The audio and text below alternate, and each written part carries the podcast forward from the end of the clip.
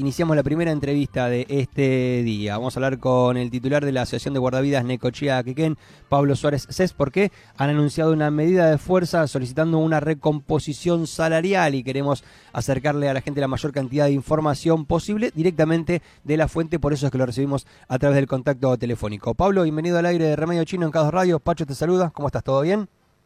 Hola Pacho, buen día. ¿Cómo estás para vos, para todo el equipo y para toda la audiencia? Bueno, muy bien. Primero que nada, feliz 2024, buen 2024, eso es lo que corresponde. Y bueno, después saber este, concretamente qué, qué pasó, por qué han dado a conocer esta, esta medida, qué implicancias y qué alcance tiene la misma. Bueno, eh, feliz año, como decías, para vos y para, y para toda la audiencia. Eh, empecemos, tratemos, tratemos de empezar bien el año, ¿no? Sí.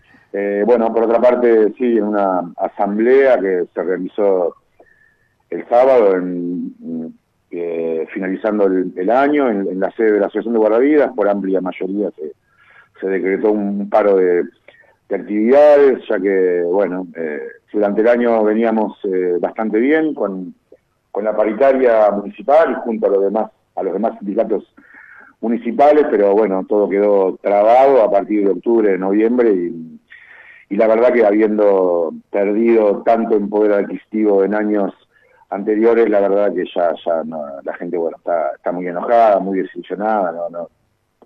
ningún bolsillo de, ningún trabajador parece que aguantara hoy en día y, bueno, se decretó un paro de, actividades a partir de, mañana, 3 de enero, por, por tiempo indeterminado. Nosotros ya hemos mandado el, el mail al, al Ministerio de Trabajo y estaremos presentando una nota correspondiente.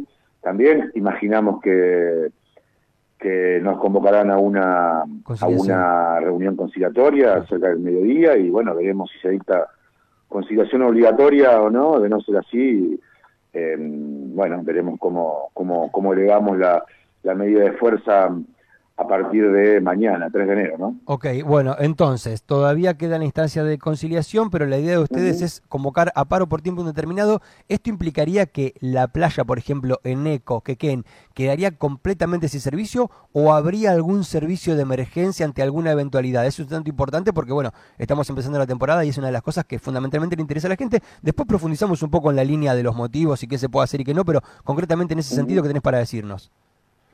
Sí, a ver, eh, por ser eh, una especie de servicio esencial, nosotros eh, obviamente habría que garantizar un servicio mínimo, veremos cómo, cómo se garantiza y en, y en qué sectores se garantiza este ese servicio de, llevarlo a cabo, mm. pero sí, obviamente hay que garantizar un mínimo un mínimo de servicio para que para que la gente pueda tener algún lugar para para bañarse con seguridad, digamos, ¿no? Ok, todo esto empezaría a tener eh, más una información un poco más concreta a partir del mediodía en caso de que se realice esta reunión conciliatoria, ¿verdad? Ahí, a partir de ahí se empezaría a desandar un poco el camino de específicamente qué es lo que va a pasar y cuándo.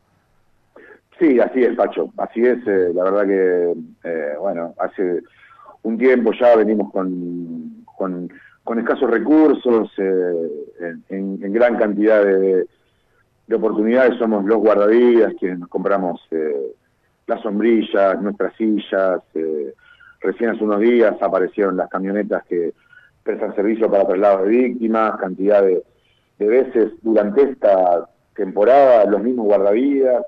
En Quequén y en Necochea han utilizado sus propios vehículos para, para trasladar a, gente. Hace recién algunos días se pudo abrir la sala de primeros auxilios. Todavía estamos sin sin, embarcaciones acuáticas, eh, no contamos con, uniformes eh, necesarios para, para, nuestra, para, nuestra cobertura, no contamos con botiquines, así que mm, la verdad que estamos en una situación bastante complicada, más allá de, esto que solicitamos como, como paritaria para que se pueda regularizar. ¿no? Ok, entonces por lo que entiendo no solamente lo que se pide una recomposición salarial, que dijiste hasta octubre, noviembre más o menos la llevamos bien y a partir de ahí empezó a haber algún tipo de inconveniente, sino que también hay algunas otras cuestiones que tienen que ver con la operatividad del servicio que ustedes están viendo que no se está cumpliendo. Este, eh, el diálogo en general con el Estado municipal entiendo que es más o menos fluido, ¿no? No, no hay una, una traba ahí. Es, es, raro, Pablo, en ese sentido que no hayan logrado,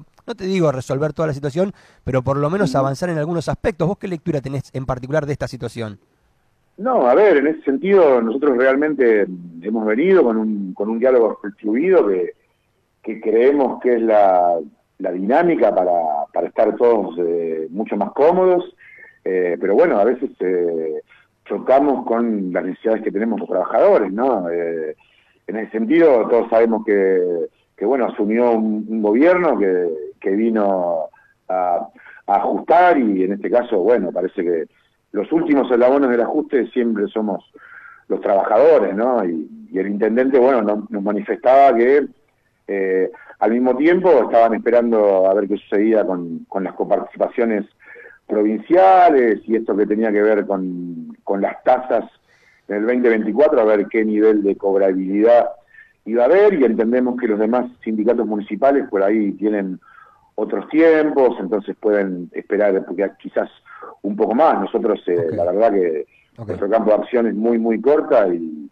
es muy corto y si dejamos pasar el tiempo, eh, estamos cobrando eh, con todo muy desfasado, ¿no? Recordamos que las horas extras, que es lo que nos alimenta un poco el sueldo y los saberes, recién se cobran dos meses después, ¿no? Con, y con esta inflación todo queda muy, muy licuado, ¿no? Entonces, en este sentido, hay compañeros guardavidas que tienen básicos de, de 190 mil pesos, eh, que llega y logra mm, aumentar un poco, con gracias a Dios, con, con la cantidad de, porcentaje que tenemos de tarea riesgosa.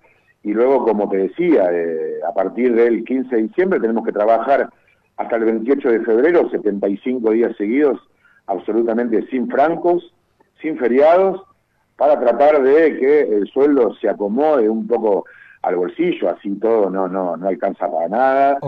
Entonces, bueno, eh, lamentablemente nos vemos obligados a esta situación que es tan alarmante, ¿no? Nosotros creemos que, que, la mejor medida de fuerza es no hacerla, pero muchas veces eh, quedamos atados de, de pies y manos y bueno, no, no, queda otra alternativa, digamos. Ok, por lo pronto la medida es solamente en Necochea, se había hablado también la posibilidad de Mar del Plata, pero eso no se va a dar. Y una pregunta que también es muy importante, ¿cómo viene la organización de las actividades que ustedes desde la Asociación de Guardavidas suelen realizar durante la temporada de verano? El torneo de salvataje, otras actividades similares, ¿qué se sabe de eso? Capaz que es muy pronto todavía para preguntarlo, pero por ahí está bueno, ¿no? Como para redondear un poco la charla, Pablo.